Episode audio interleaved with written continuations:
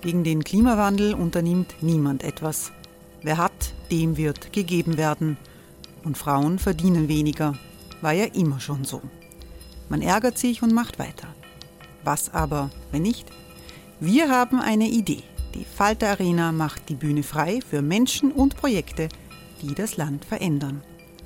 Mein Name ist Eva Konzett, ich leite das Politikressort im Falter und am Sonntag, den 26. Mai, veranstalten wir im Wiener Stadtsaal die nächste Falter Arena.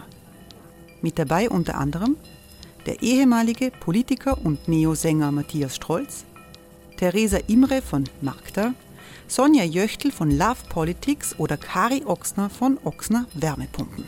Machen statt jammern. Wir schauen uns an, wie das funktionieren kann. Kommen auch Sie vorbei. Alle Informationen und Tickets finden Sie unter falter.at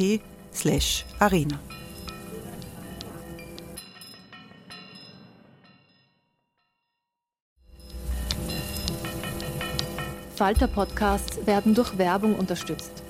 Das hilft bei der Finanzierung unseres journalistischen Angebots. Die Erderhitzung ist kein Gefühl, aber mit vielen Gefühlen verbunden. Sorgen etwa oder Angst.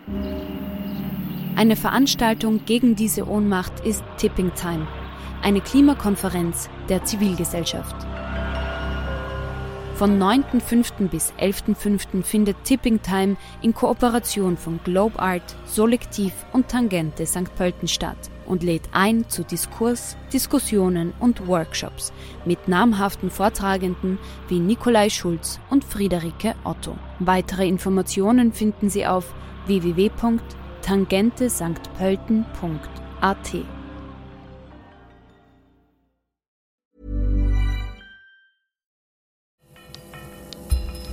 Falter Radio, der Podcast mit Raimund Löw.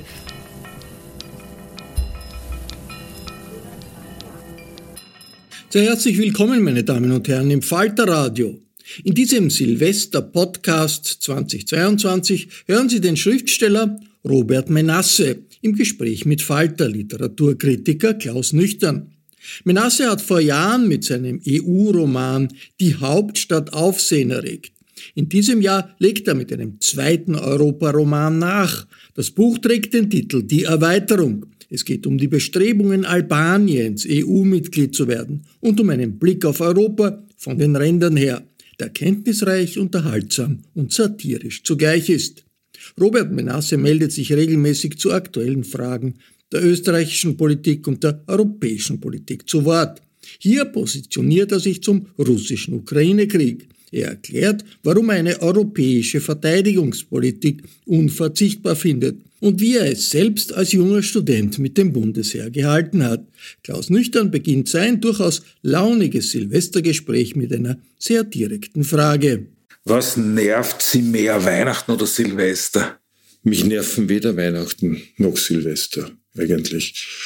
Ähm, ich komme aus einer Familie, in der das Weihnachtsfest naturgemäß keine Bedeutung gehabt hat, beziehungsweise eine, eine, eine ganz eigentümlich vermischte, also sozusagen Weinucker. Mhm. Ja. Ich habe von meinem Großvater, wie das halt bei Hanukkah so ist, acht Tage lang ein kleines Geschenk bekommen. Und er hat immer gesagt, die armen Christenkinder, die kriegen nur einmal was. Ja. Aber ich habe dann zu Weihnachten auch nichts Besonderes bekommen. Es, meine Mutter wollte nicht einmal ein Geld dafür ausgeben, einen, einen schönen Baum zu kaufen oder so. Gut, ich komme aus dem Waldviertel, da gab's überall diese Tannenbäume oder, oder Nadelbäume und warum man sich dann noch einen ins Zimmer stellt, vor allem wenn man nicht religiös ist, das habe ich ohnehin auch alles verstanden. Aber später habe ich gelernt, dass es eigentlich ein schönes Fest ist. Also äh, durch meine katholische Schwiegerfamilie, die weiß, wie man das feiert. Also richtig, also im Sinne, des, im Sinne dieses Fests. Und äh, das ist eine große Familie und ich habe das sehr zu schätzen gelernt. Und Silvester ist, nervt mich auch nicht, weil das ist eine Gelegenheit, äh, mit Freunden zu feiern und äh, etwas zu tun, was ich eigentlich grundsätzlich sehr gerne tue, nämlich etwas abzuschließen. Und in dem Fall das Jahr. Also würden Sie sagen, Sie sind jemand, der feiern kann und sich auch feiern lassen kann? Ob ich feiern kann, weiß ich nicht. Aber ich habe gelernt, dass es Feste gibt, die schön sein können oder fröhlich oder äh, auch insofern spannend, äh, wie es zum Beispiel bei Silvester oft der Fall ist, dass man auch äh, darüber Mutmaßungen anstellt, wie es werden wird im neuen Jahr. Ich rede jetzt nicht von Vorsätzen, sondern auf der Basis der Erfahrungen des abgelaufenen Kalenderjahrs und all der Krisen und, und der politischen Diskussionen, die wir hatten, dass man versucht, sich auszumalen, wie es weitergeht und ähm, ob Besserung im Sicht, in Sicht ist. Und gleichzeitig äh, spielt natürlich auch der Alkohol eine gewisse Rolle. Das heißt, äh, das ist, das ist ja wie, wie Kiffen. Äh, man findet plötzlich alles lustig. Und das hat auch was Befreiendes. Auf diese Prognosen kommen wir eh zu sprechen, vielleicht noch äh, vorher. Äh, aber wenn Sie jetzt so durch die Wiener Innenstadt gehen, ist nicht fern äh, entwickeln Sie da Fluchtfantasie oder lassen Sie die einfach aus auf Ihren Wegen? Na, das mache ich nicht. Nein, ähm, wenn Sie jetzt Silvester meinen, den Silvesterpfad, den bin ich noch nie gegangen. Ja, oder auch diese ja. ganzen Adventmärkte zum Beispiel. Na, wenn ich vom Fest und vom Sinn des Festes spreche ähm, und darüber, dass Besinnung, was der Anspruch wäre bei Weihnachten, doch deutlich etwas anderes ist als die, als die Besinnungslosigkeit, mit der man da durch Ramschkonsum zugemüllt wird. Also bei dem Unterschied ist natürlich klar, dass ich das nicht meine. Ja, also Jahresrückblick mit, mit sozusagen anschließend daran ähm, Prognosen oder was wird es bringen? Also man kann natürlich sagen, dass wir jetzt gerade in finsteren Zeiten leben, wo halt gerade alles zusammenkommt, Krieg, Pandemie, Klimawandel etc. Andererseits, wenn man sozusagen ein bisschen länger zurückblickt in die frühe Neuzeit, kann man sagen, eigentlich relativ normal. Ja, normal würde ich es nicht nennen. Also nach allen Erfahrungen unserer oder zumindest meiner Lebenszeit, ich bin doch ein bisschen älter als Sie, aber nicht so alt, dass ich die großen Krisen wie Weltkrieg und Nachkriegs ähm, und, und so weiter erlebt hätte, sondern ich habe erlebt eben Aufschwung, wachsenden Wohlstand, ähm, wachsende, das muss man auch sagen, Demokratisierung der Gesellschaft, große gesellschafts- und sozialpolitische Fortschritte. Ähm, gemessen daran ist es, äh, diese multiple Krisensituation heute nicht normal. Und ich habe gesagt, wäre so ein 17. Jahrhundert oder so, so quasi ein paar Jahrhunderte zurück oder halt auch früher. Ja, gut, äh, es ist halt so, dass jede Generation die Geschichte mit dem eigenen Erwachsenen, Erwachsenwerden beginnt. Ja. Ähm, der historische Rückblick in die Zeit vor der eigenen Geburt ist immer fiktional. Aber eines muss man schon auch sagen, ähm, die Wohlstandswachstumsphase, die wir erlebt haben und die Phase der, der wachsenden Möglichkeiten und Freiheiten war sicherlich auch nicht normal oder zumindest nicht so ähm, äh, beglückend oder, oder sagen wir befriedigend, radikal befriedigend äh, und schön, wie es uns im Rückblick erscheint. Ja, es gab da schon äh, äh, ziemliche Probleme, die in der Erinnerung ähm, ein bisschen zurücktreten. Ja, also das muffige österreichische katholische Klima in meiner Kindheit die noch immer wirksame schwarze Pädagogik meiner Jugendzeit, die mühsam nur durchzusetzenden Mindestrechte auch für Frauen im Hinblick auf Gleichberechtigung und, und so weiter. Auch in dem goldenen 70er Jahre Jahrzehnt ein großer Sprung gelungen ist. Aber es war ein großer Sprung, äh, der nicht über den ganzen Abgrund gereicht hat. Also es war nicht so toll und wie es uns in der Erinnerung erscheint, aber es war gut, es war eine gute Zeit. Und es ist wahrscheinlich auch nicht so dramatisch, wie es uns heute erscheint. Vor allem, weil wir heute ja viel mehr Möglichkeiten auch im Hinblick auf Krisenmanagement hätten, als es jemals davor der Fall gewesen ist. Dass diese Möglichkeiten entweder nicht gesehen werden oder nicht ausgeschöpft werden, ist eine andere Frage. Das ist jetzt eine Frage der politischen Diskussion. Es gibt ja zum Teil auch diese äh, Debatten. Ja, wir reden also von Erderwärmung. Ja, dass die Wachstumsideologie, die die ganze äh, Zeit nach 45 äh, bis heute sozusagen die Grundlage für alle Politik war. Ja, ne, die Voraussetzung für jeden ähm, Fortschritt, äh, für jede ähm, Steigerung des Wohlstands, für, auch für die Bezahlung von Sozialleistungen, für alle. Immer war die Voraussetzung war Wachstum. Das ist so in den Köpfen drinnen, dass ins, in Hinblick auf das Klima auch das nur diskutiert werden kann in Hinblick darauf, wie können wir weitermachen mit dieser, äh, mit diesem Wachstumsfetisch und trotzdem die Erderwärmung stoppen. Das wird nicht gehen. Ja? Dann wird man sich ein neues Modell überlegen müssen. Und es gibt auch diese Diskussionen bereits. Nun sind sie halt noch nicht im Mainstream angekommen.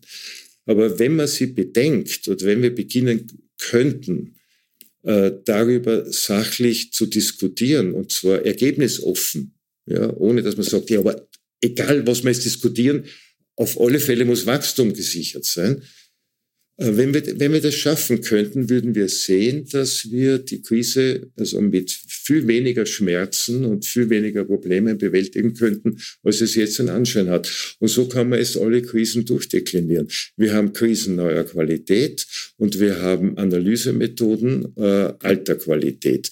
Und dass die Überbrückung ähm, ist gemeingefährlich, weil die läuft halt über vollkommen neue Medien, in denen überhaupt keine Faktizität mehr Voraussetzung für die Diskussion ist. Das heißt, jeder hat eine Meinung, äh, aber es gibt keinen Austausch von, von, von Argumenten. Und äh, dort, wo es versucht wird, gibt es ähm, so starre Prämissen, hinter die niemand äh, bereit ist zurückzugehen oder die niemand bereit ist, in die jeweils eigenen in Frage zu stellen, aber nur probeweise. Dass halt die Krise wächst und wächst und wächst und eine Lösung ähm, äh, nicht in Sicht ist und alles ganz furchtbar dramatisch ausschaut. Wir sitzen da jetzt in Ihrem Büro. Es ist eigentlich recht warm. Wir brauchen nicht einmal Sakko. Wie stehen Sie sozusagen zum, zum Thema des individuellen Verzichts, zur Frage, was kann ich als Person einbringen? Sie meinen wegen der Heizung? Ja. Ich habe noch keine Energiekrise gebraucht, um äh, immer auf mein Büro auf 19 Grad ungefähr zu heizen. 19 Grad ist meine Temperatur, mit, da bin ich, bin ich frisch, straff und kann arbeiten. Mir ist nicht kalt, mir ist nicht heiß. Ich habe jetzt stärker eingeheizt, weil ich sie erwartet habe und nicht gewusst habe, Sehr nett von ob, sie, ob sie da nicht einen Pelzmantel haben. Aber es ist ja tatsächlich sozusagen eine, eine äh, Frage, also ist das überhaupt, es gibt ja Soziologen, die, die behaupten oder sagen, es ist sozusagen die Moralisierung und Individualisierung dieser Probleme ist Quatsch. Äh, das ist eigentlich äh, der falsche Weg, das so zu diskutieren.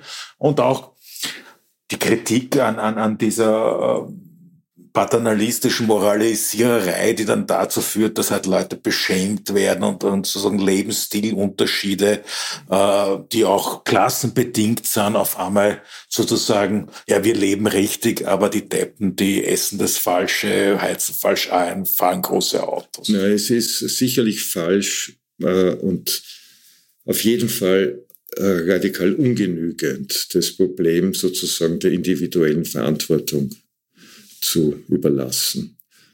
Es ist nicht falsch, individuell Verantwortung zu übernehmen, ja, aber ein Krisenlösungsmodus ist das sicher nicht. Ähm, vor allem, äh, wenn der Begriff Verzicht ins Spiel kommt, ja, äh, weil wir nicht vergessen dürfen, wie viele Menschen, was für große Teile äh, der, der Gesellschaft ja ohnehin schon auf sehr, sehr vieles, was möglich wäre oder ihnen zustünde oder was sie ersehnen und erhoffen, bereits verzichten müssen, weil sie es sich nicht leisten können. Ja? Also von Menschen, die nicht gerade in Luxus leben, also äh, äh, Verzicht zu fordern, finde ich äh, obszön eigentlich. Ja? Das finde ich obszön. Ähm, das muss natürlich politisch gelöst werden und äh, nicht individuell. Wobei ich unter einer politischen Lösung auch nicht verstehe, dass man es politisch gesetzlich festlegt, es darf nur noch vegan gegessen werden, weil weniger Fleischkonsum hilfreich wäre zur Bewältigung äh, des, des, des, des Klimaproblems. Aber es muss natürlich politisch gelöst werden. Und dann ist natürlich, kommt natürlich dazu, äh, diese berühmte Debatte, was macht es für einen Unterschied, wenn Österreich irgendwie zwei Prozent weniger CO2-Ausstoß produziert? Äh, was macht das für einen Unterschied in der globalen Situation? Nicht? Ähm, da, da wiederum kann man schon sagen, es macht dann halt die Summe aus. Wenn das jeder sagt, dann gibt es keine CO2-Reduktion. Ja. Aber, aber eines, möchte, eines ist mir da wichtig in dem Zusammenhang noch zu sagen. Ähm, wir haben darüber gesprochen, dass die Methoden, äh, die Analysemethoden, die ähm, die, die, die, die Formen der Weltsicht und so weiter nicht mehr zu der aktuellen Situation passen. Ja? Äh, und das zeigt sich auch in dieser Frage, äh, und das kann man im folgenden Beispiel äh, zeigen. Wir sagen immer, naja, aber wenn China das und das nicht oder wenn Indien oder die USA und so weiter, ähm, und also die müssen da auch mitmachen und, und beziehungsweise Europa muss sich in diesem Spannungsfeld irgendwie behaupten und und was ist, wenn einmal alle Afrikaner Auto wollen und so. Das ist eine Sehweise, die davon ausgeht, dass die Welt sozusagen aus konkurrierenden Nationalstaaten besteht. Erstens, dass die konkurrierenden Nationalstaaten verschieden groß und verschieden mächtig sind. Und dass in dieser Situation der, der, der Konkurrenz äh, zwischen den Nationalstaaten irgendwelche ähm, Vereinbarungen getroffen werden müssen, ähm, die es ermöglichen, dass die Welt nicht untergeht, damit dann die Nationalstaaten weiter konkurrieren können. Ja? Nur ist die Welt nicht mehr eine nationalstaatliche. Das ist vorbei. Die Zeit der Nationalstaaten ist vorbei. Wir erleben eine nachnationale Entwicklung. Und das nicht nur, weil in Europa sie der Plan ist, auch wenn es auch europäische Staatenlenker wieder vergessen sondern einfach, weil wir etwas erleben, das wir die Globalisierung nennen. Und Globalisierung bedeutet nichts anderes als die Zerschlagung aller nationalen Grenzen und aller nationaler Souveränität. Alles, was heute auf diesem Globus von Bedeutung ist, vom Klimawandel über die äh, Gesundheitsfragen mit Pandemien und so weiter, bis hin einfach den, den, den Klassik, klassischen Basics wie, wie Handel, wie, wie ähm, Produktion von Waren und Dienstleistungen, die Finanzströme, die Handelskette und Handelsströme und so weiter, das hält sich nicht mehr an nationale Rechte und nationale Souveränität und nationale Grenzen. Ja? Äh, das ist vorbei. Nun glaube ich zwar nicht, dass es jetzt in kürzester Zeit möglich sein wird, ja, sozusagen in den bei den Vertretern der verschiedenen europäischen oder, oder äh, äh, Weltstaaten äh, ein Bewusstsein dafür äh, zu erwirken, ja, dass sie das hinter sich lassen, ja, was de facto ohnehin schon Geschichte ist, dass sie das politisch hinter sich lassen. Aber wenn wir es nicht einmal beginnen, uns klar zu machen, wenn wir nicht einmal beginnen, das zu diskutieren, dann wird die Kluft zwischen der Realität, nämlich das Ende der Nationalstaaten, wie es Schritt für Schritt passiert, und den Problemen, die nur nachnational gelöst werden können, die Kluft wird immer größer werden und dann wird es alles zerreißen. Das heißt, wir müssen diese Debatte wenigstens beginnen.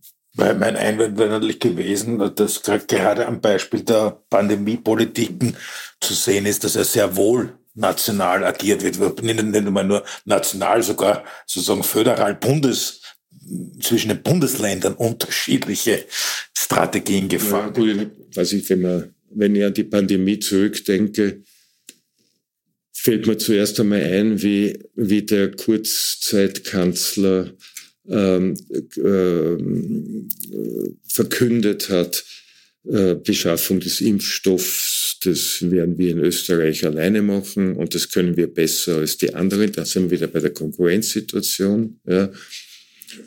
Dann hat er es nicht geschafft dann hat irgendwas von sogar vom russischen Impfstoff. Ich glaube, dass die ÖVP das ganz gern vergessen würde heute, ja, dass da ihr Lieblingskanzler äh, äh, und, und, und Wunderkind sogar vom, vom, vom russischen Impfstoff, den Österreich alleine importiert, ähm, äh, äh geträumt hat. Ja.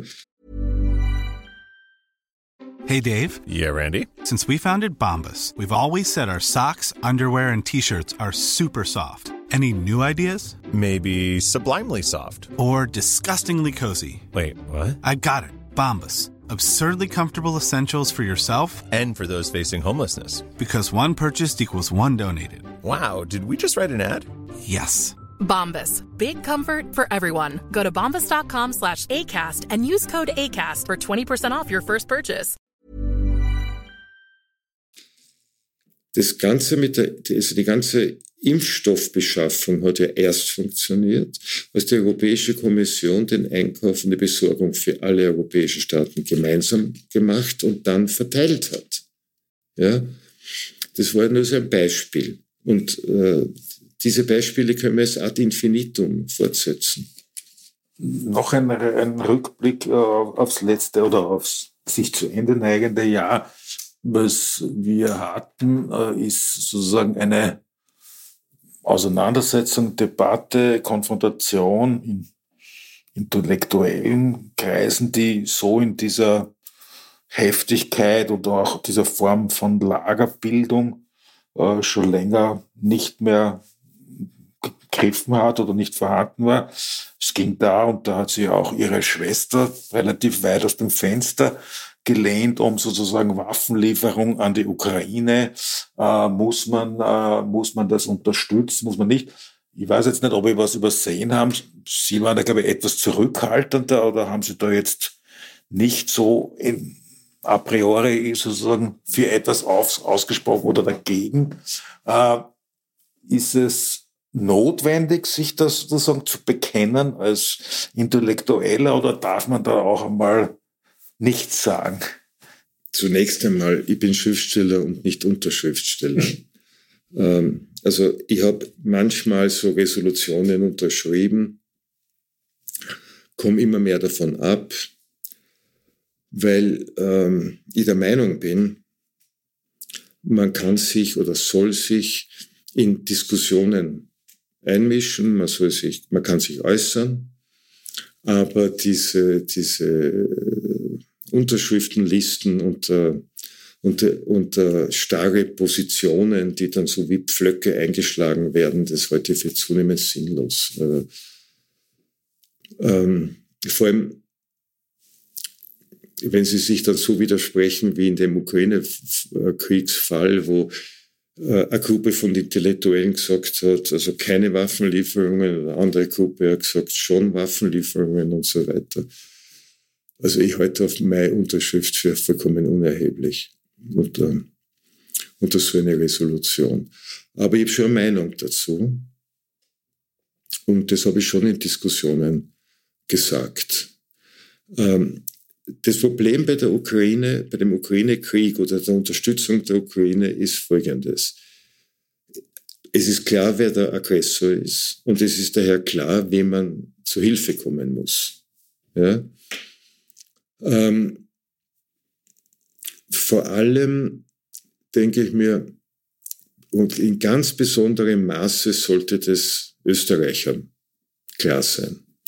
Weil im Jahr 1938 ist ein Aggressor in Österreich einmarschiert und der damalige österreichische Kanzler war kein Zelensky und hat im Radio dazu aufgerufen, sich ja nicht zu wehren, sich sofort zu ergeben. Er will jedes Blutvergießen vermeiden.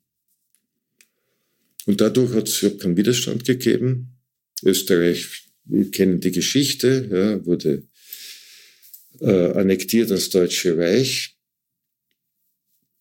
Und es hat nicht einen Tropfen Blut erspart, diese Unterwerfung.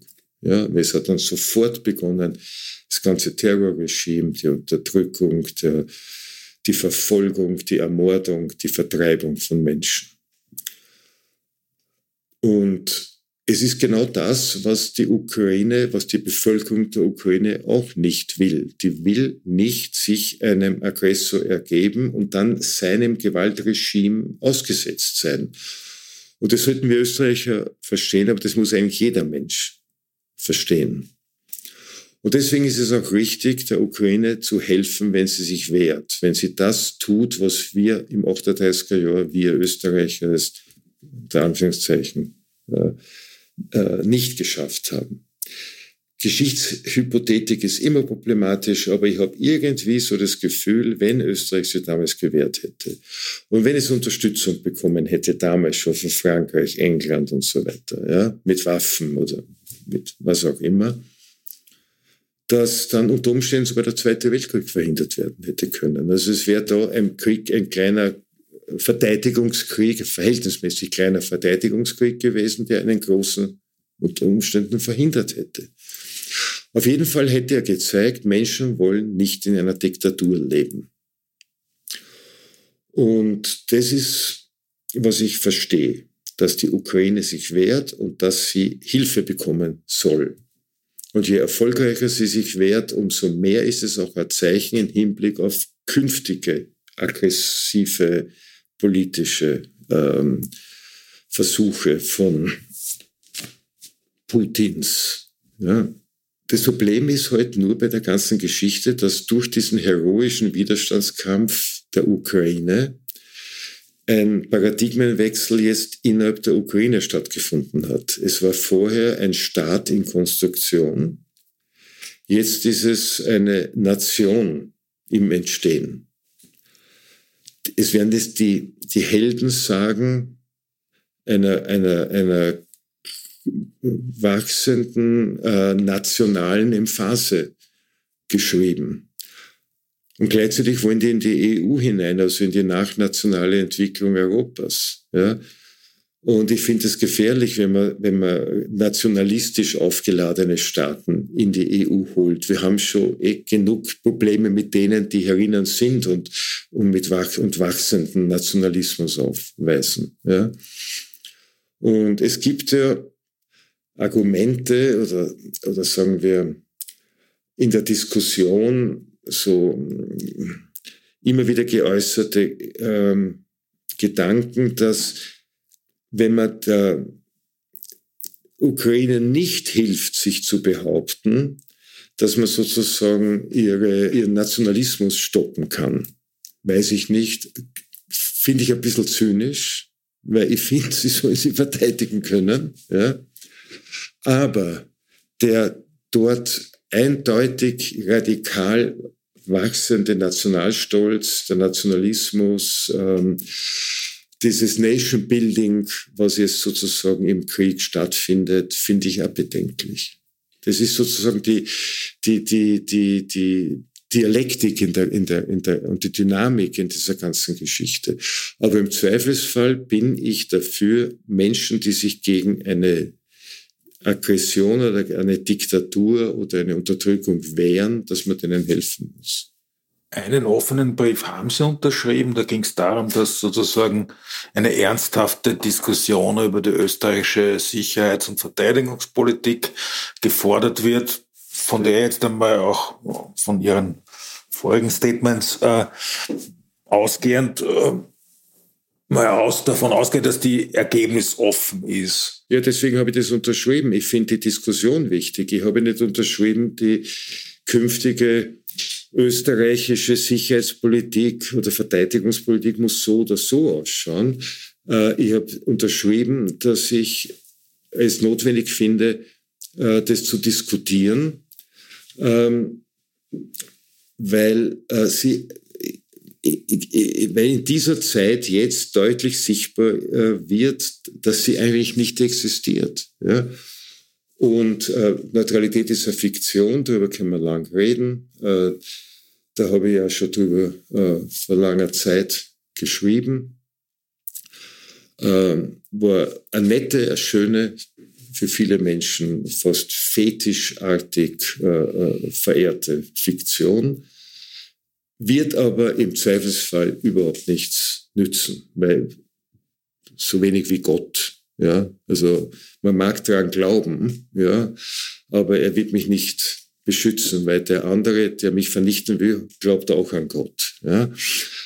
Ich finde die jetzige Situation mit diesem Ukraine, äh, äh mit dem Krieg in der, in, äh, in der Ukraine zeigt, dass es fahrlässig war, dass in Europa nie über eine gemeinsame europäische Verteidigungs- und Sicherheitspolitik diskutiert wurde, obwohl es seit der zweiten Hälfte der 50er Jahre immer wieder den Vorschlag gegeben hat oder Initiativen gegeben hat, dass man das endlich einmal tun soll. In irgendeiner Form müssen wir in Europa zu einer gemeinsamen europäischen Verteidigungs- und Sicherheitspolitik finden. Und da gehört alles Mögliche dazu, wie Sicherung der Außengrenzen, ähm, damit man nicht immer diese leidvollen innenpolitischen Debatten über Balkanrouten und ihre Schließung oder über Zäune mit Seitenteilen oder so haben. Ja. Ähm, das ist eine europäische Herausforderung. Ich, ich bin aber kein Experte. Ich kann nur sagen, da fehlt etwas. Aber wie die Lösung ausschauen soll, weiß ich nicht. Und darum habe ich das unterschrieben, nämlich wir sollten das endlich beginnen zu diskutieren, und zwar ergebnisoffen.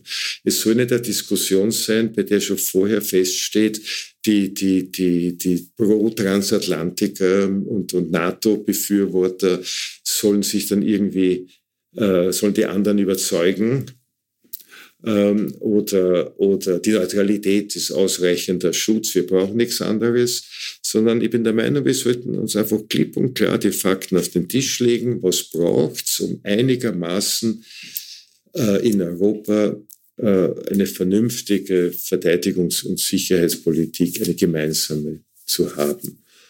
Und die Diskussion interessiert mich, aber ich weiß nicht, wie sie, wie sie ausgehen wird.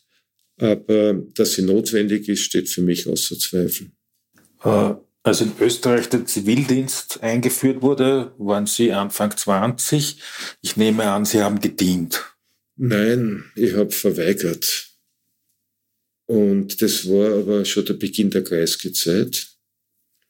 Der Zivildienst war noch nicht eingeführt, aber es war schon ein, ein Klima in Österreich dank dank der Kreisgezeit, in der auch, ich muss mich jetzt entschuldigen, ich kenne mich bei den Rängen im, im Heer oder beim Militär nicht aus. Jedenfalls war Musterung.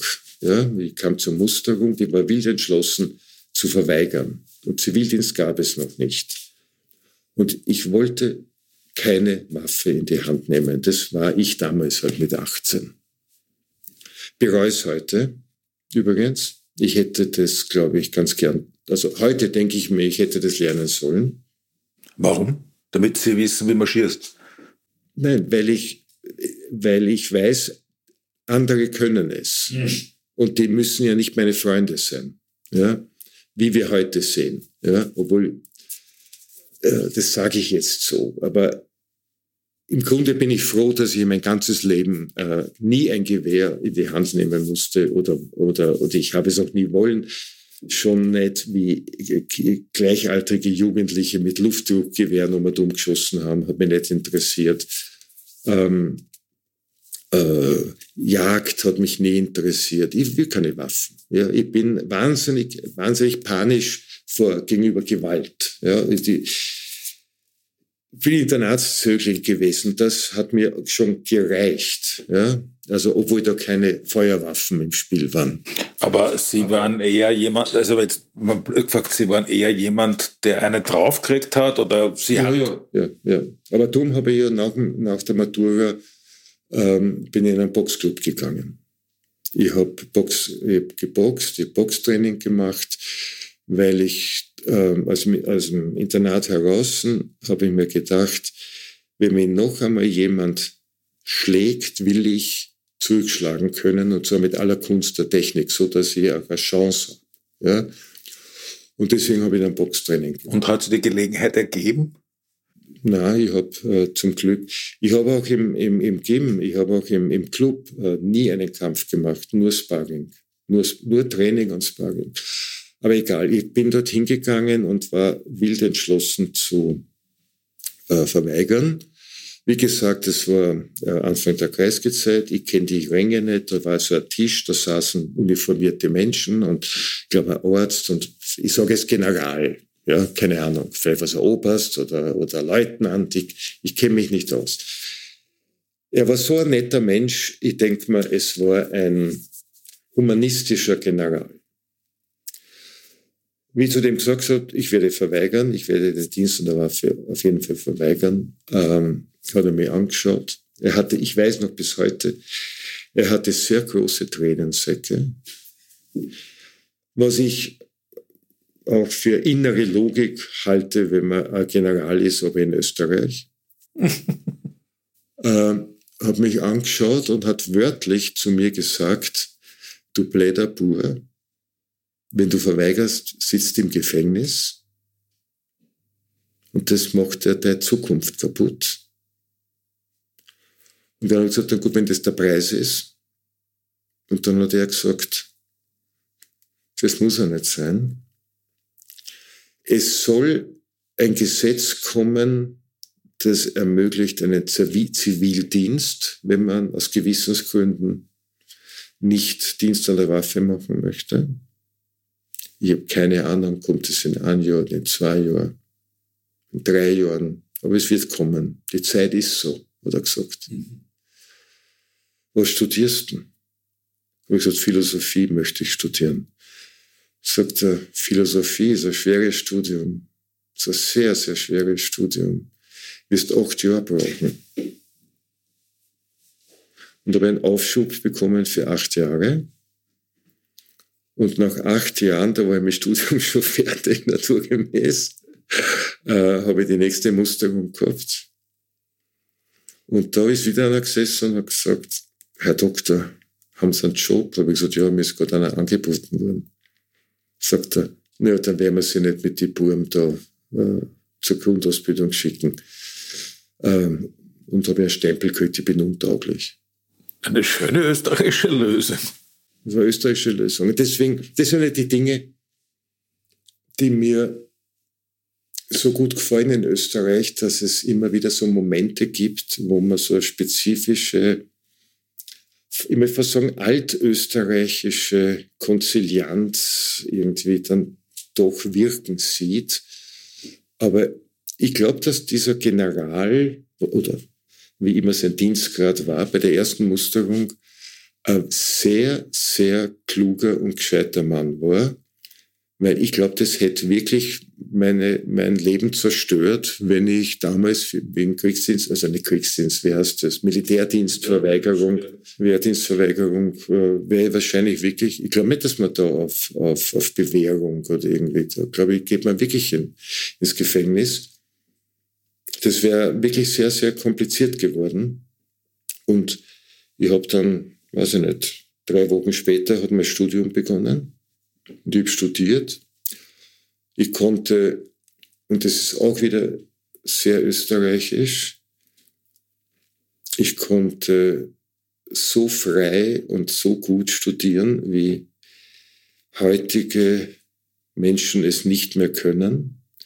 Aber damals war noch so eine Tradition der, der Akademie wirksam, die nicht ähm, den raschen Abschluss um eine, eine zweifelhafte Brauchbarkeit für irgendeinen Arbeitsmarkt herzustellen gefragt war, sondern wirklich Bildung.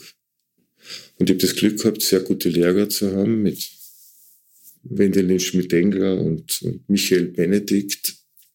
Wir haben nicht Punkte gesammelt, sondern äh, Wissen und Diskussionen und Interpretationen geübt. Und äh, das war eben der zweite Glücksfall, dass eben damals in den 70er Jahren die Unis geöffnet worden sind. So einer wie ich war ja nicht vorgesehen zum Studium. Ich war ja der erste Akademiker sozusagen meiner Familie. Und wenn man bedenkt, dass, dass Väter, äh, das mütterlicherseits, mein Urgroßvater war noch Steinmetz, ja, akademische Laufbahn oder so, das war eigentlich irgendwas, das, das war für andere bestimmt. Aber dann hat der Kreisky gesagt, wir öffnen Universitäten, wir schaffen die Studiengebühren ab, äh, wir holen äh, Arbeiterkinder in die Uni. Ähm, das war immer eine österreichische Glanzzeit. Und was sich heute niemand mehr vorstellen kann, äh, das ist ja auch äh, äh, unglaublich, wenn ich heute daran zurückdenke. Ähm, ich war ja zu jung oder zu noch ein Kind im 68er Jahr. Aber als ich dann studiert habe, dann in den 70ern,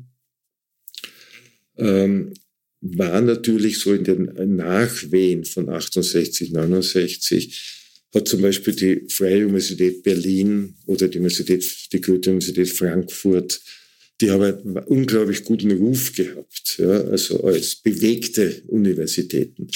Und ich wollte wahnsinnig gerne ein Gastjahr an der Freien Universität Berlin machen. Damals. Und das war nicht möglich.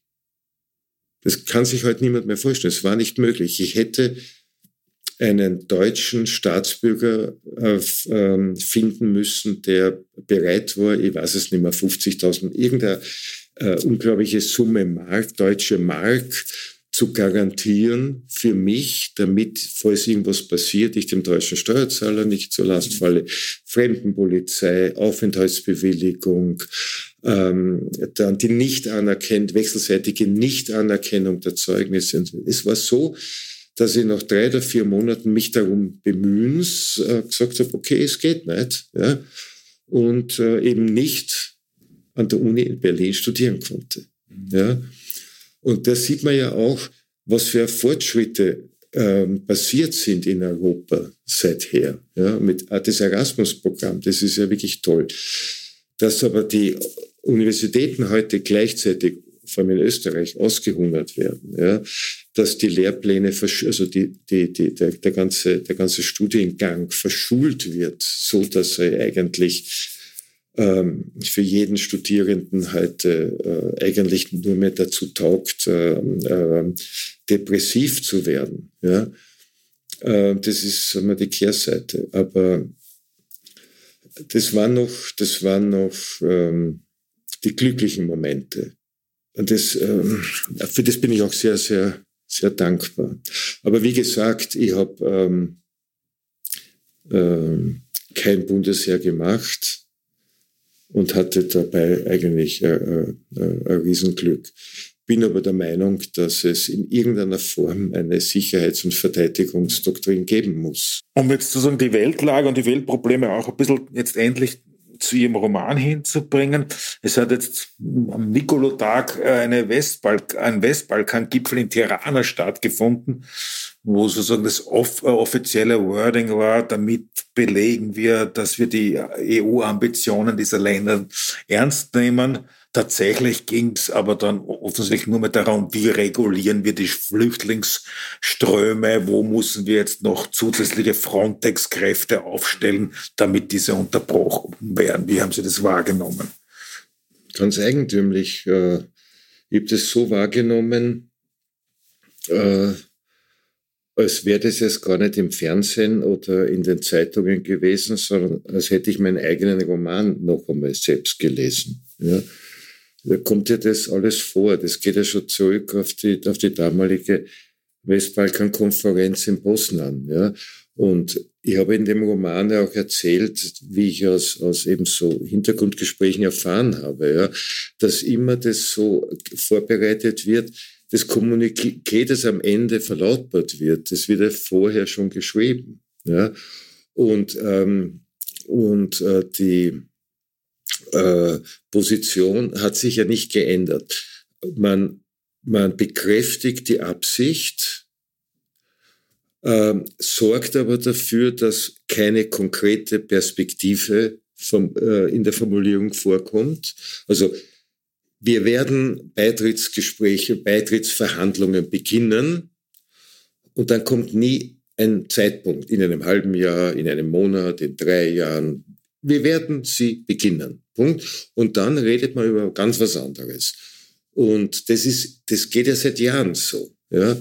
Und der größte Erfolg von, von Edi Rama, also dem, dem albanischen Ministerpräsidenten, jetzt war, dass einmal die Konferenz in Tirana stattgefunden hat, ja, und nicht wieder in einem der Blockierländer wie Polen. Ja, also im Grunde ist, hat jetzt der Edi Rama das gemacht, in der Realität, was er in meinem Roman äh, auf dem Schiff gemacht hat, auf dem, auf dem albanischen Kreuzfahrtschiff, nämlich die Olle zu sich zu holen, statt selbst wo antanzen zu müssen. Aber das Wording ist identisch. Ich habe den Roman im Februar, glaube ich, oder März abgeschlossen. Die Formulierungen stehen eins zu eins, die Formulierungen von heute in der Zeitung stehen eins zu eins in meinem Roman. Und ähm, äh, das ist einfach dieses Spiel. Ja, das kann man konkret fantasieren, wenn man sich ein bisschen damit beschäftigt hat. Und, und äh, das funktioniert immer so weiter, aber ohne dass es äh, realpolitisch funktioniert. Es funktioniert realpolitisch nicht, weil es ist ja alles blockiert. Es kommt ja nie was raus. Ja. Und ich kriege ja Wutausbrüche wenn ich dann noch dazu die Kommissionspräsidentin bei ihrem Kommuniqué sehe, ähm, äh, die eine Gabe hat, trostlose Phrasen aneinander zu reihen, ja, und dabei ein Gesicht zu machen, das den Stolz zeigt, mache ich es nicht gut? Kann ich das nicht super? Ja, reden und reden und das hat alles keine Bedeutung, aber alle sind mit mir zufrieden, dass man das in einer Gesicht und in einer Frisur sehen kann. Ja, ach, das, das ist für einen Menschen, der, der äh, die europäische Idee verteidigen will, ganz, ganz schlimm. In Ihrem Buch fällt einmal der Satz, ich glaube, irgendwie, es heißt, entweder kommt Albanien in die EU oder es kommen die Albaner als Familien mit gewissen Interessen. Äh, wie wird sie das abspüren? Ja, das ist ja so. Äh, es sind ja zwei, also wenn wir jetzt wirklich nur von Albanien reden, im Hinblick auf EU, dann sieht man, parallel zwei ganz starke, deutliche Entwicklungen. Die äh, auf der einen Seite die Arbeitsmigration wird immer stärker. Äh, wobei ähm, das keine illegale ist. Zum Beispiel in Deutschland, also die, die werden wirklich gebraucht. Ja, die werden so in das Land geholt, wie, wie Österreich in den 60er Jahren die Jugoslawen geholt hat. Ja. Es gibt also die legale Arbeitsmigration, die immer stärker wird, weil es einfach diesen Arbeitskräftemangel gibt und so weiter. Und die Albaner einfach das, also da wirklich jede Chance ergreifen, äh, wenn sie wirtschaftlich Zukunftschancen sehen. Und das andere sind, ähm, das ist, betrifft dann wieder hauptsächlich Süditalien, wo auch die albanische äh, Community stark anwächst. Und das sind halt gewisse Familien, ne, die äh, für den sogenannten Webstuhl äh, verantwortlich sind. Der Webstuhl ist sozusagen der interne Fachausdruck für die äh, Schmugglerboote zwischen Brindisi und Durres, dem albanischen Hafen.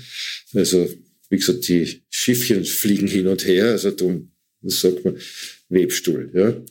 Ähm, und ähm, die sind stark.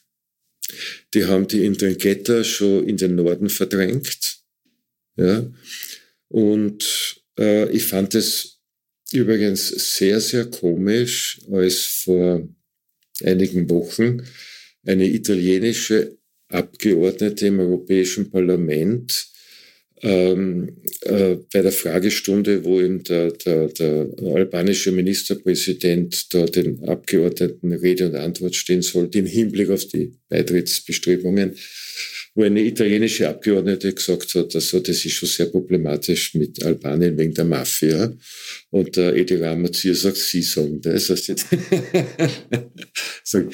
also wenn, wenn eine Mafia ein Hinderungsgrund für eine EU-Mitgliedschaft wäre, ja, dann, dann wäre Italien äh, längst kein EU-Mitglied mehr. Ja.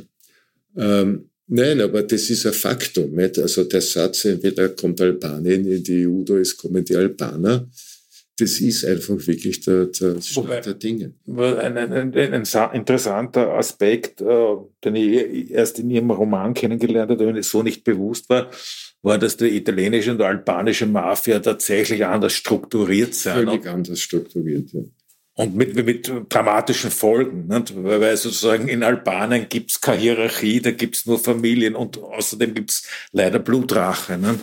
Ja, aber die Blutrache ist auch sehr genau geregelt. Also das ist nicht, das funktioniert nicht so willkürlich, wie man sich das bei uns vorstellt.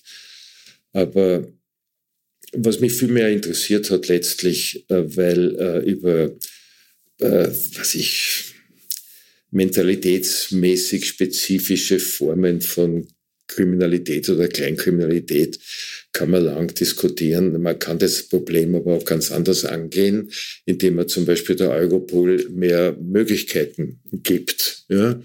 Ähm, man kann sich nicht beklagen über Kriminalität und diejenigen, die die Kriminalität verfolgen oder, oder verhindern sollen, äh, keine, keine Handlungsmöglichkeiten geben.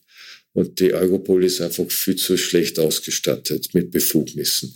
Aber was mich viel mehr interessiert hat, war der Widerspruch äh, zwischen der Tatsache, dass Albanien in seinem Wunsch, EU-Mitglied zu werden, sehr, sehr konsequent bereits jetzt als Vorleistung europäisches Recht implementiert. Mhm. Ja? Und äh, ich finde das, ja, ich finde das interessant. Ein Nicht-EU-Mitglied, also dort wirklich EU-Recht implementieren im eigenen Land, während es EU-Mitgliedstaaten gibt, die systematisch EU-Recht brechen, ja, wie Polen oder Ungarn. Ja. Und im Hinblick auf Albanien wird es sehr, sehr genau von der Europäischen Kommission begleitet, immer wieder evaluiert, kontrolliert, äh, analysiert, äh, wird beraten, wie sie das machen können, wird genau geschaut, dass die alles ganz richtig machen. Und die haben dadurch auch sehr viel Macht, weil das wirkt sich ja dann aus auf die Perspektive äh, Beitrittsverhandlungen. Um jetzt sozusagen die Weltlage und die Weltprobleme auch ein bisschen jetzt endlich zu ihrem Roman hinzubringen. Es hat jetzt am Nikolotag eine Westbalk ein Westbalkan-Gipfel in Tirana stattgefunden, wo sozusagen das off offizielle Wording war, damit belegen wir, dass wir die EU-Ambitionen dieser Länder ernst nehmen. Tatsächlich ging es aber dann offensichtlich nur mehr darum, wie regulieren wir die Flüchtlingsströme, wo müssen wir jetzt noch zusätzliche Frontex-Kräfte aufstellen, damit diese unterbrochen werden. Wie haben Sie das wahrgenommen? Ganz eigentümlich. Äh, ich habe das so wahrgenommen, äh, als wäre das jetzt gar nicht im Fernsehen oder in den Zeitungen gewesen, sondern als hätte ich meinen eigenen Roman noch einmal selbst gelesen. Ja kommt ja das alles vor. Das geht ja schon zurück auf die, auf die damalige Westbalkan-Konferenz in Bosnien. Ja. Und ich habe in dem Roman ja auch erzählt, wie ich aus, aus eben so Hintergrundgesprächen erfahren habe, ja, dass immer das so vorbereitet wird, das Kommuniqué, das am Ende verlautbart wird, das wird ja vorher schon geschrieben. Ja. Und, ähm, und äh, die, Position hat sich ja nicht geändert. Man, man bekräftigt die Absicht, äh, sorgt aber dafür, dass keine konkrete Perspektive vom, äh, in der Formulierung vorkommt. Also wir werden Beitrittsgespräche, Beitrittsverhandlungen beginnen und dann kommt nie ein Zeitpunkt in einem halben Jahr, in einem Monat, in drei Jahren. Wir werden sie beginnen. Punkt. Und dann redet man über ganz was anderes. Und das ist, das geht ja seit Jahren so, ja. Und der größte Erfolg von, von Edi Rama, also dem, dem albanischen Ministerpräsidenten, jetzt war, dass einmal die Konferenz in Tirana stattgefunden hat, ja, und nicht wieder in einem der Blockierländer wie Polen. Ja, also im Grunde ist, hat jetzt der Edi Rama das gemacht, in der Realität, was er in meinem Roman äh, auf dem Schiff gemacht hat, auf dem, auf dem albanischen Kreuzfahrtschiff, nämlich die Olle zu sich zu holen, statt selbst wo antanzen zu müssen. Aber das Wording ist identisch. Ich habe den Roman im Februar, glaube ich, oder März abgeschlossen. Die Formulierungen stehen eins zu eins, die Formulierungen von heute in der Zeitung stehen eins zu eins in meinem Roman. Und ähm, äh, das ist einfach dieses Spiel. Ja, das kann man konkret fantasieren, wenn man sich ein bisschen damit beschäftigt hat. Und, und äh, das funktioniert immer so weiter, aber ohne dass es äh, realpolitisch funktioniert. Es funktioniert realpolitisch nicht, weil es ist ja alles blockiert. Es kommt ja nie was raus. Ja. Und ich kriege ja Wutausbrüche wenn ich dann noch dazu die Kommissionspräsidentin bei ihrem Kommuniqué sehe, ähm, äh, die eine Gabe hat, trostlose Phrasen aneinander zu reihen, ja, und dabei ein Gesicht zu machen, das den Stolz zeigt, mache ich es nicht gut? Mhm. Kann ich das nicht super? Ja, reden und reden und das hat alles keine Bedeutung, aber alle sind mit mir zufrieden, dass man das in einer Gesicht und in einer Frisur sehen kann. Ja, ach, das, das ist für einen Menschen, der, der äh, die europäische Idee verteidigen will, ganz, ganz schlimm. In Ihrem Buch fällt einmal der Satz, ich glaube, irgendwie, es heißt, entweder kommt Albanien in die EU oder es kommen die Albaner als Familien mit gewissen Interessen. Äh, wie wird sie das abspüren? Ja, das ist ja so. Äh, es sind ja zwei, also wenn wir jetzt wirklich nur von Albanien reden, im Hinblick auf EU, dann sieht man, parallel zwei ganz starke, deutliche Entwicklungen. Die äh, auf der einen Seite die Arbeitsmigration wird immer stärker, äh, wobei ähm, das keine illegale ist. Zum Beispiel in Deutschland, also die, die werden wirklich gebraucht. Ja, die werden so in das Land geholt, wie, wie Österreich in den 60er Jahren die Jugoslawen geholt hat. Ja. Es gibt also die legale Arbeitsmigration, die immer stärker wird, weil es einfach diesen Arbeitskräftemangel gibt und so weiter. Und die Albaner einfach das, also da wirklich jede Chance ergreifen, äh, wenn sie wirtschaftlich Zukunftschancen sehen. Und das andere sind, ähm, das ist, betrifft dann wieder hauptsächlich Süditalien, wo auch die albanische äh, Community stark anwächst. Und das sind halt gewisse Familien, ne, die äh, für den sogenannten Webstuhl äh, verantwortlich sind. Der Webstuhl ist sozusagen der interne Fachausdruck für die äh, Schmugglerboote zwischen Brindisi und Durres, dem albanischen Hafen. Also, wie gesagt, die Schiffchen fliegen hin und her, also darum sagt man Webstuhl. Ja. Ähm, und ähm, die sind stark. Die haben die Indringetta schon in den Norden verdrängt. Ja. Und äh, ich fand es übrigens sehr, sehr komisch, als vor einigen Wochen eine italienische Abgeordnete im Europäischen Parlament ähm, äh, bei der Fragestunde, wo eben der, der, der albanische Ministerpräsident da den Abgeordneten Rede und Antwort stehen sollte im Hinblick auf die Beitrittsbestrebungen, wo eine italienische Abgeordnete gesagt hat, also das ist schon sehr problematisch mit Albanien wegen der Mafia. Und der Edi Ramazir sagt, Sie sagen das. Also wenn, wenn eine Mafia ein Hinderungsgrund für eine EU-Mitgliedschaft wäre, ja, dann, dann wäre Italien äh, längst kein EU-Mitglied mehr. Ja. Ähm, Nein, aber das ist ein Faktum. Nicht? Also der Satz, entweder kommt Albanien in die EU oder es kommen die Albaner, das ist einfach wirklich der, der Stand der Dinge. Ein, ein, ein, ein, interessanter Aspekt, äh, den ich erst in Ihrem Roman kennengelernt habe, wenn es so nicht bewusst war, war, dass die italienische und albanische Mafia tatsächlich anders strukturiert sind. Völlig anders strukturiert, ja. Und mit, mit dramatischen Folgen, nicht? weil sozusagen in Albanien gibt es keine Hierarchie, da gibt es nur Familien und außerdem gibt es leider Blutrache. Nicht? Ja, aber die Blutrache ist auch sehr genau geregelt. Also das ist nicht, das funktioniert nicht so willkürlich, wie man sich das bei uns vorstellt. Aber was mich viel mehr interessiert hat letztlich, äh, weil äh, über, äh, was ich, mentalitätsmäßig spezifische Formen von Kriminalität oder Kleinkriminalität kann man lang diskutieren. Man kann das Problem aber auch ganz anders angehen, indem man zum Beispiel der Europol mehr Möglichkeiten gibt. Ja?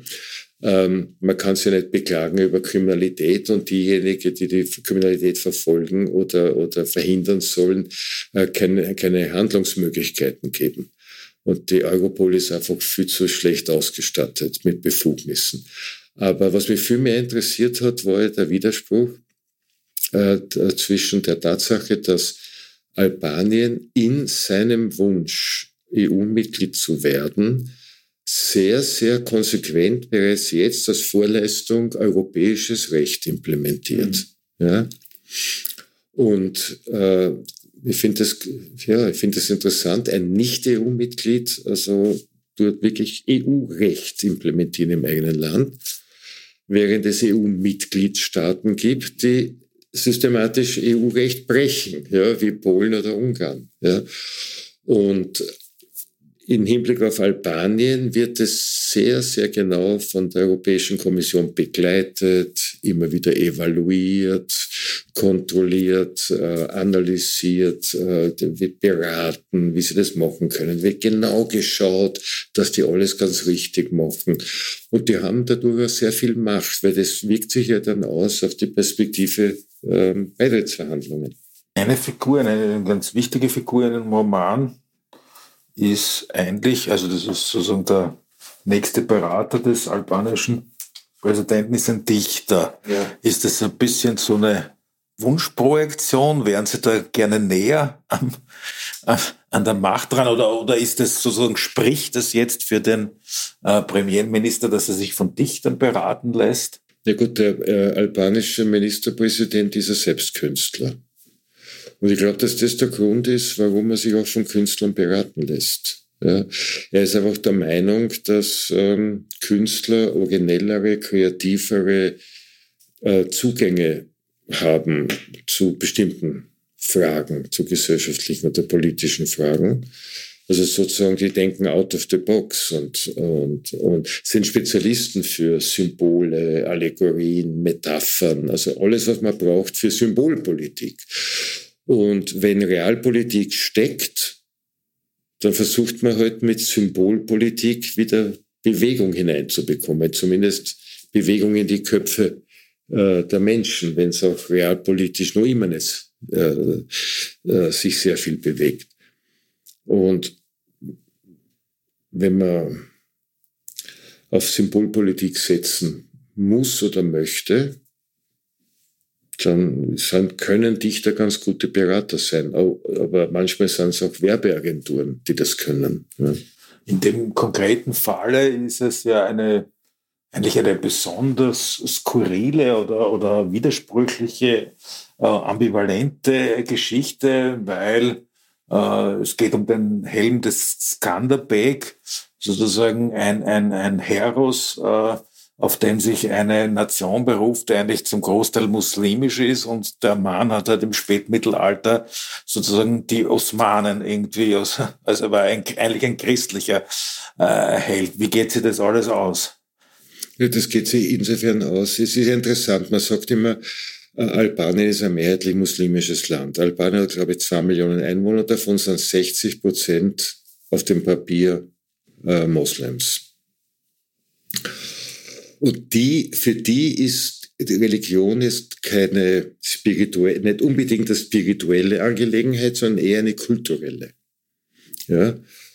Und so ist es zum Beispiel möglich, dass die größten nationalen Helden Albaniens sind zwei Christen, das, das Skanderbeg und die Mutter Teresa. Ja.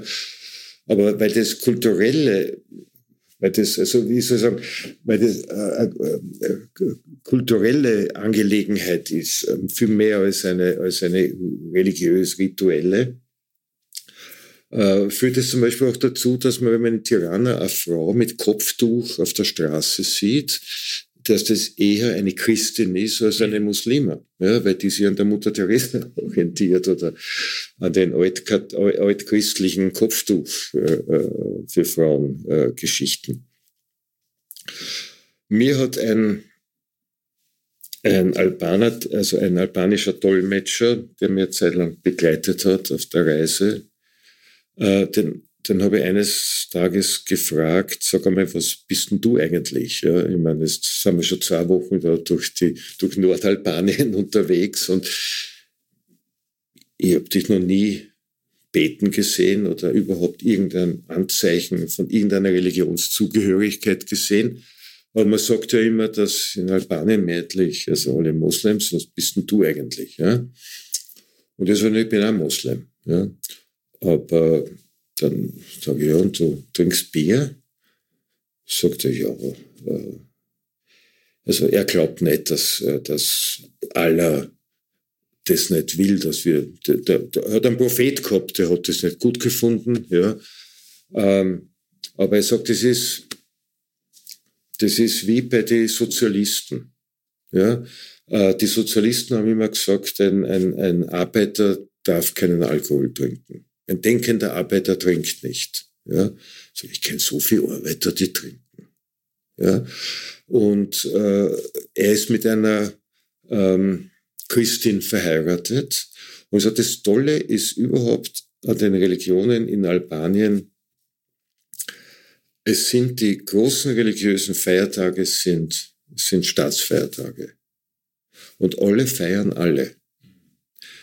Und er sagt, deswegen haben wir sind, sind wir eigentlich untereinander alle sehr versöhnt, weil wir freuen uns immer, wenn wir, also die Moslems freuen sich auch, wenn, wenn, wenn, die, wenn sie die christlichen Feiertage feiern können und umgekehrt und die jüdischen und, und, und so weiter.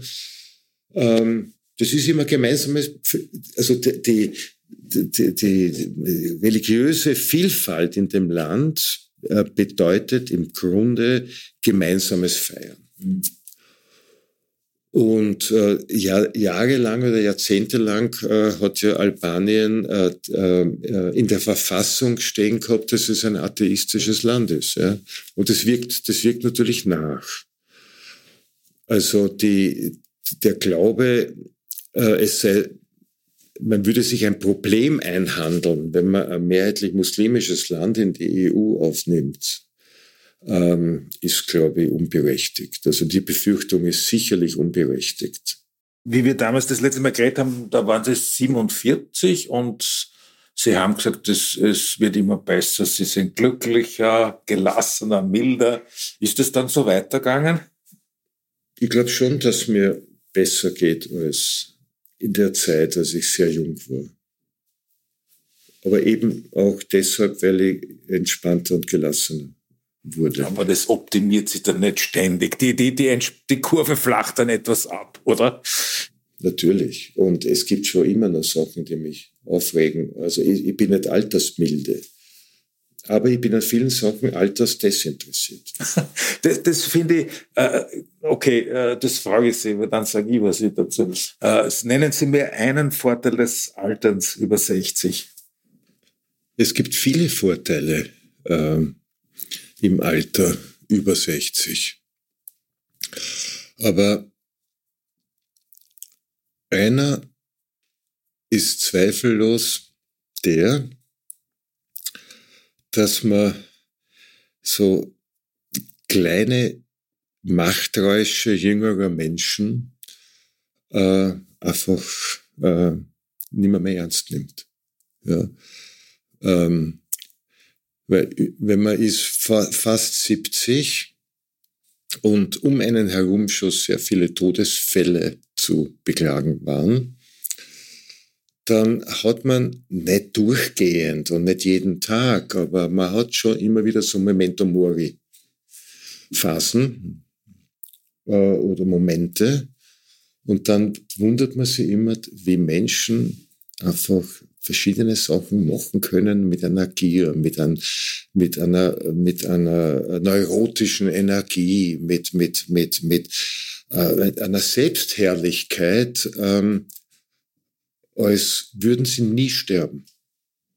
Ja, weil wenn man das mitdenkt, dann, dann denke ich mal, fragt man sich schon, hat es einen Sinn im Hinblick darauf, dass das spätestens mit meinem Hinscheiden vollkommen vergessen ist.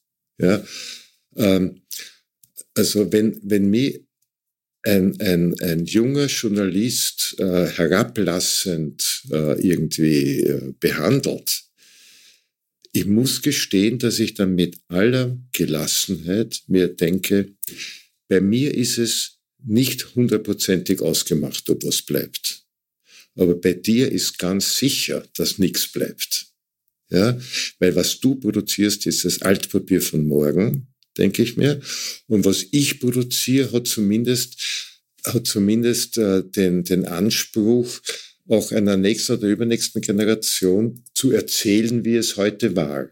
Ja, und das kann ja, das kann ja seinen Sinn unter Umständen haben. Dieses, äh, die, ja, es ist komisch. Also dieser Satz von Thomas Bernhard in Amp, ja, ja, es ist komisch. Dieser Satz ist es eigentlich. Ja.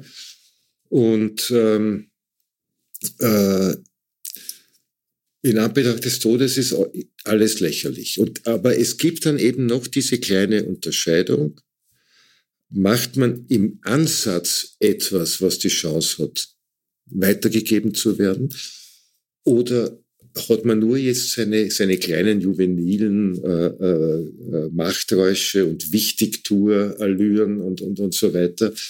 Und das ist bei mir irgendwie, ich weiß nicht, ich, ich, ich habe das Gefühl, dass, dass ich, ähm, dass mich viel weniger in der Auseinandersetzung mit anderen Menschen äh, berührt. Also ist im Sinn von, äh, das, der ärgert mich jetzt oder warum ist der so gemein zu mir oder oder ähm, was hat der gegen mich oder oder der kennt mich ja gar nicht und ist so böse zu mir oder so ja. Ähm, oder sieht er meinen Anspruch nicht oder warum glaubt er dass dass dass äh, dass er so viel wichtiger ist als ich ja, und auf mich so äh, äh, herablassend äh, ein Urteil fällen muss und so weiter ich, ich habe das Gefühl, dass mit, mit einem gewissen Alter das alles irgendwie so belanglos wird. Na gut, was man wahrscheinlich ehrlicherweise äh, dazugeben äh, zugeben muss, oder wann, wann das sozusagen mit dem Alter so halbwegs hinhaut, dann hat man natürlich auch den Moment äh, des Innewerdens, ein bisschen war ich selber auch so ja, seinerzeit. Natürlich, ja, natürlich ich geniere mich, auch wenn ich zurückblicke, für viele Sachen. Ähm, und die Scham wird sozusagen vom Schwamm der Erkenntnisse dann mhm. aufgetunkt und aufgesaugt, ja, dass ich sage, okay, das war peinlich, wie ich mich in der oder jener Situation verhalten habe, aber ich habe jetzt die Einsicht und mache es nicht mehr. Und das ist schon gut. Also wenn man sich das ehrlich sagen kann. Was mir aufgefallen ist und, und übrigens auch, äh, muss ich sagen, gut gefallen hat, ist also im, im jüngsten Roman äh, das Personal, das sind eigentlich, also man, natürlich gibt es auch Frauen, das, aber äh, eigentlich durch die Bank nicht mehr ganz junge Männer mit äh, einer schaumgebremsten oder irgendwie sozusagen irgendwie doch irgendwie be, behinderten, komplizierten Libido einer gesunden Portion Melancholie. Ja, ich habe die Angst gehabt beim Schreiben des Romans, dass man zu deutlich meine Melancholie spürt äh, beim Lesen. Jetzt haben Sie es auf verschiedene Figuren verteilt. Nee, ich bin ja jede Figur. Also ich schlüpfe immer in die Figur, äh, die ich äh, entwickle und, und, und von der ich dann erzähle. Und äh, ob das jetzt Männer, Frauen, diverse sind, äh, es bin, es gibt, ich gebe immer was von meiner Seele mit. Madame Bovary, c'est moi. ja, das ist ja einer der, der, der Grundsätze der, der, der Romankunst. Ja. Das ist, was man in der Schauspielerei Method Acting nennt. Wird man, wird man vielleicht auch äh, gnädiger mit den eigenen Figuren? Also, dass man sozusagen weniger Lust hat, so Figuren zu entwickeln, die, die man halt irgendwie quasi als ausstellt oder halt irgendwie polemisch als Figuren einsetzt. Das weiß ich nicht. Ich entwickle die Figuren ja eigentlich aus dem Stoff heraus, also was der Stoff verlangt und nicht, äh, was mir jetzt besonders nahe steht oder nahe liegt. Abgesehen von, ich weiß jetzt gar nicht, wie es aussieht, Tativscha Smatio, was können Sie noch an Albanischen setzen? Oder wie weit ist Ihr Albanisch? Ich habe keine Veranlassung gehabt, wirklich Albanisch ja. zu lernen, weil äh, erstens einmal sind vor allem in den Städten Albaner also wirklich sehr polyglott in der Regel und ähm, und dort, ähm, also vor allem Nordalbanien und in den Gebirgsdörfern und so, die ich dann bereist habe, weil das ja für den Roman eine große Bedeutung hatte, da habe ich immer einen Dolmetscher mitgehabt, weil ich ja nur so an die Menschen äh, herankommen konnte. Ich, ich, bin ja nicht nach Nordalbanien gefahren, damit ich Fotos noch ja, von den Bergen. Ich wollte mit möglichst vielen Menschen reden.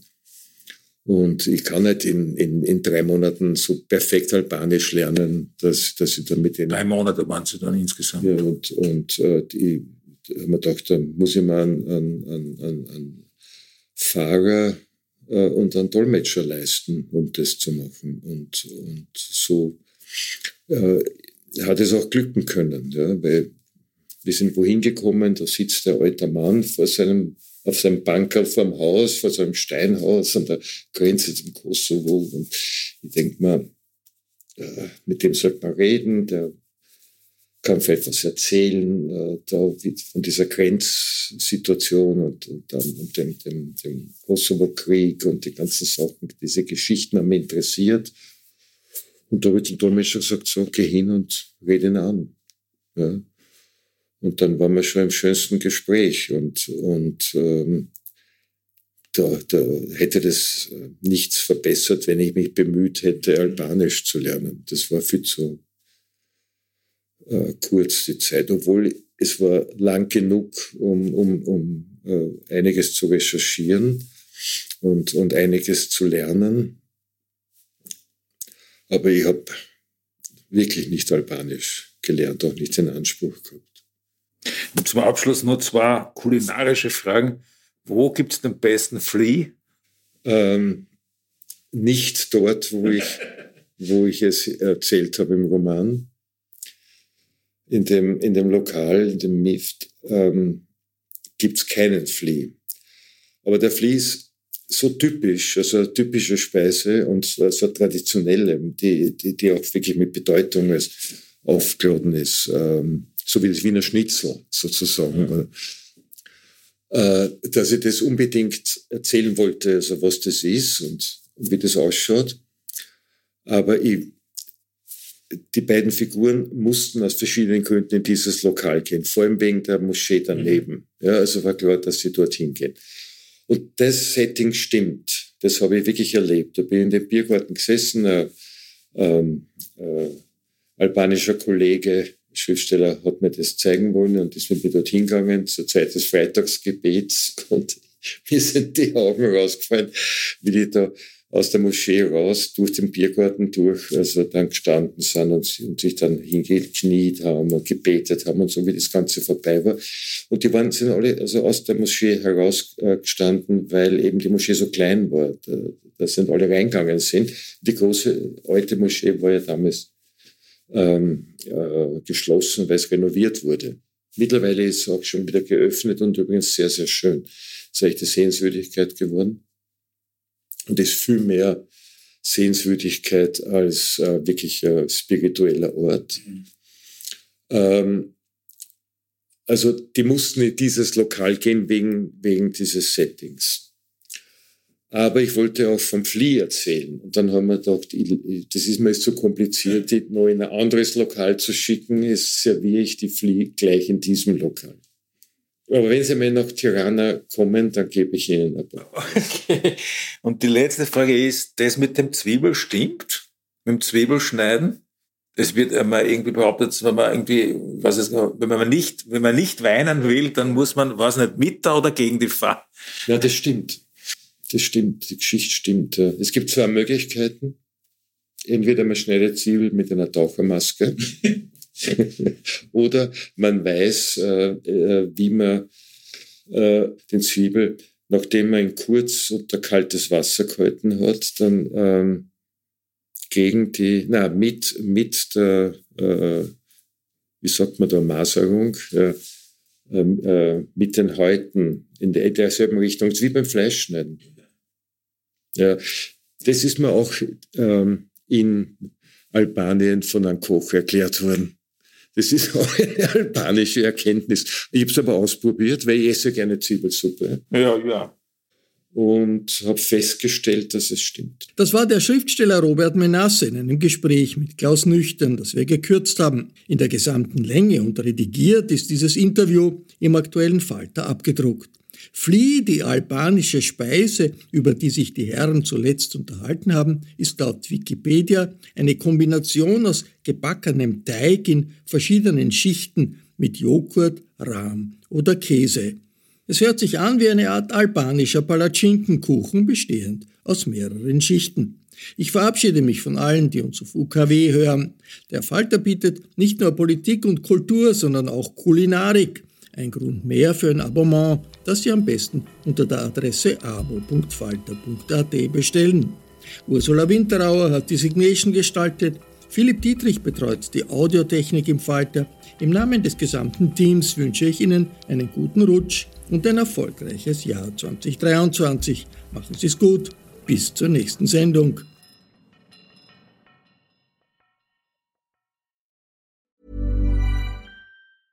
Small details are big surfaces. Tight corners or odd shapes. Flat, rounded, textured or tall. Whatever your next project, there's a spray paint pattern that's just right Because Rust new Custom Spray 5 in 1 gives you control with five different spray patterns. So you can tackle nooks, crannies, edges, and curves without worrying about drips, runs, uneven coverage, or anything else. Custom Spray 5 in 1. Only from Rust Planning for your next trip? Elevate your travel style with Quince. Quince has all the jet setting essentials you'll want for your next getaway, like European linen, premium luggage options, buttery soft Italian leather bags, and so much more. And is all priced at 50 to 80% less than similar brands. Plus, Quince only works with factories that use safe and ethical manufacturing practices. Pack your bags with high-quality essentials you'll be wearing for vacations to come with Quince. Go to quince.com/pack for free shipping and 365-day returns.